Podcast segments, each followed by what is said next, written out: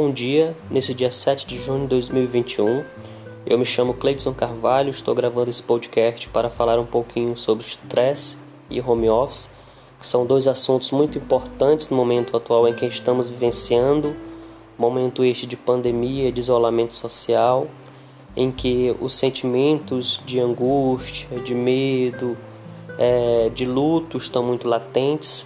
É desafiador e significativo falar sobre esses problemas porque significativo, porque é importante que todos nós compreendamos não só esses impactos dessas mudanças de rotina e desafiador, porque é também falar sobre os nossos relatos, sobre as nossas experiências, porque afinal de contas todos nós estamos imersos a essas problemáticas, que é o isolamento social, que é essa readaptação de trabalho, né, essa nova forma de gerir os conflitos familiares.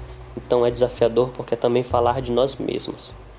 Falar do trabalho de home office é, no âmbito em que ele afeta a vida e o contexto familiar é importante e é significativo destacar que ele não passa a modificar não só a vida daquele indivíduo singular, mas ele passa a modificar aquele, a vida do indivíduo plural, porque todos aqueles em torno daquele trabalho passam a ter suas rotinas modificadas, as suas restrições de ambientes, porque afinal de contas aquela varanda passa a não ser mais de uso coletivo e sim de uso individual, porque ela passou a ser, digamos, o meu escritório, é o quarto que passou a ser um ambiente de estudos das crianças.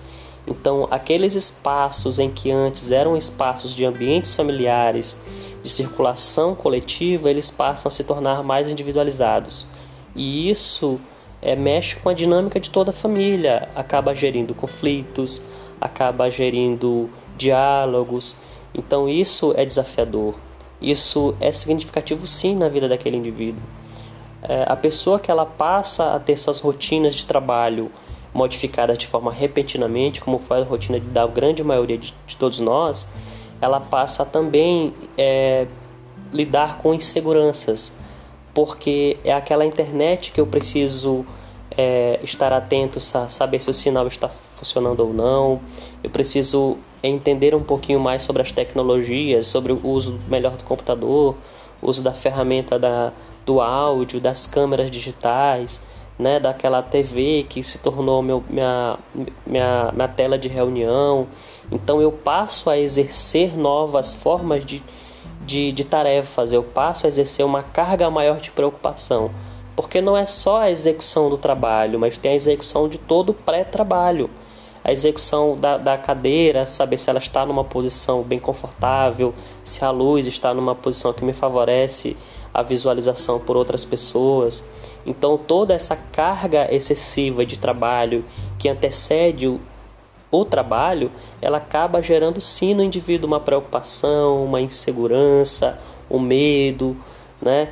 E isso é, é, aumenta ainda mais o seu nível de estresse, porque é aquela questão: poxa, será que a minha internet vai funcionar? Vai cair? Hoje caiu uma chuva, o vizinho está falando um pouquinho alto, os carros estão passando, as crianças estão chorando, então tudo isso afeta de forma emocional o indivíduo não existe é, aquela, aquela receita de blindar o indivíduo sobre essas emoções. Eu costumo dizer que ninguém está imune às emoções. A gente consegue estar imune a doenças físicas, orgânicas, né?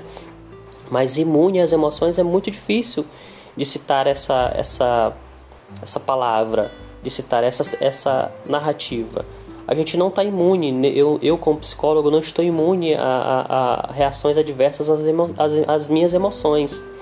O que eu costumo dizer a, tanto aos meus pacientes, as pessoas na qual eu convivo, é que nós passam, passemos a nos conhecer melhor, passemos a, a identificar aquilo que me incomoda e aquilo que possa incomodar o outro. Porque desta forma eu vou identificar aquilo que possa estar gerando um problema em mim, um conflito em mim. E a partir do momento que eu me conheço, eu me percebo, eu me estudo mais, eu me conheço mais, eu sei o que pode me afetar ou não. E dentro do ambiente de trabalho em home office é justamente começar a gerir esses pequenos conflitos, a gerir essas situações. Vamos, vamos supor que se eu sou um indivíduo que eu, que eu me estresso por conta de ruído, então eu tenho que começar a preparar a minha família sobre isso. Eu tenho que conversar com meus filhos, eu tenho que conversar com minha esposa sobre esse ambiente estar um pouquinho mais isolado, sobre respeitarem mais a questão do silêncio. Então, essas questões familiares, elas têm que ser bem acordadas, têm que ser bem conversadas.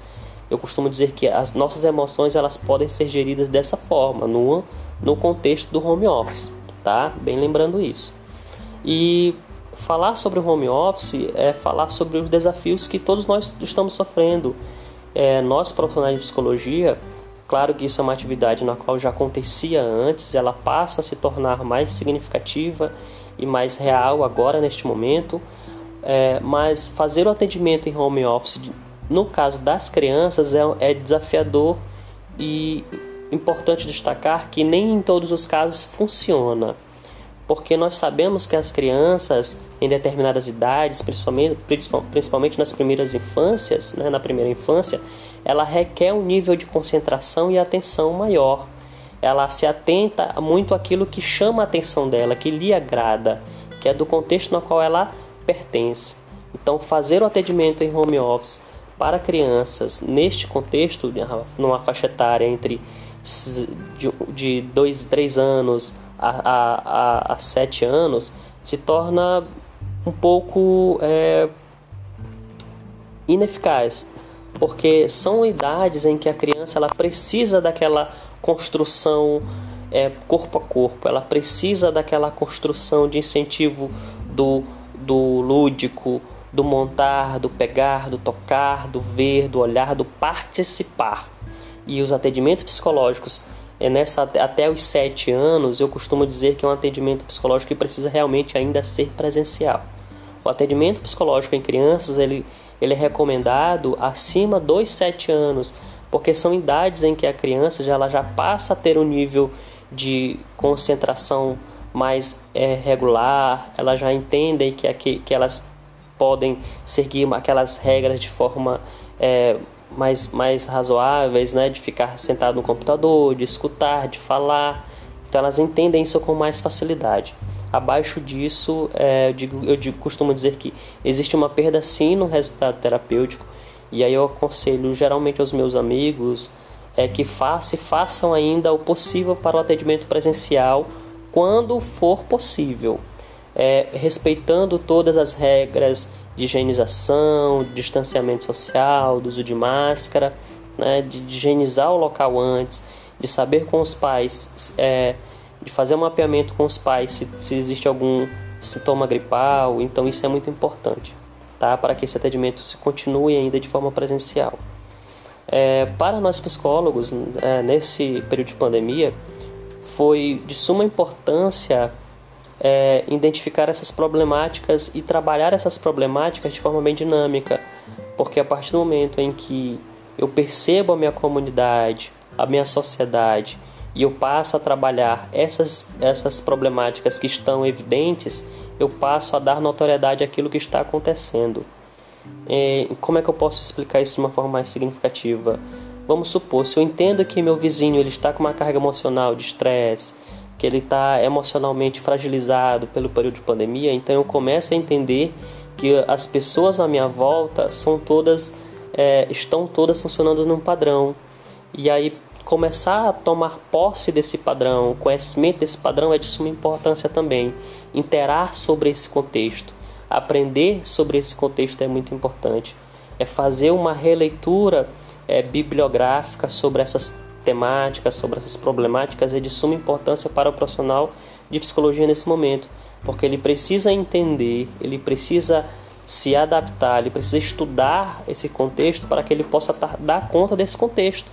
Eu não posso me apoderar de um contexto eu não eu não estou ainda familiarizado, eu não estou ainda inteirado sobre esse assunto.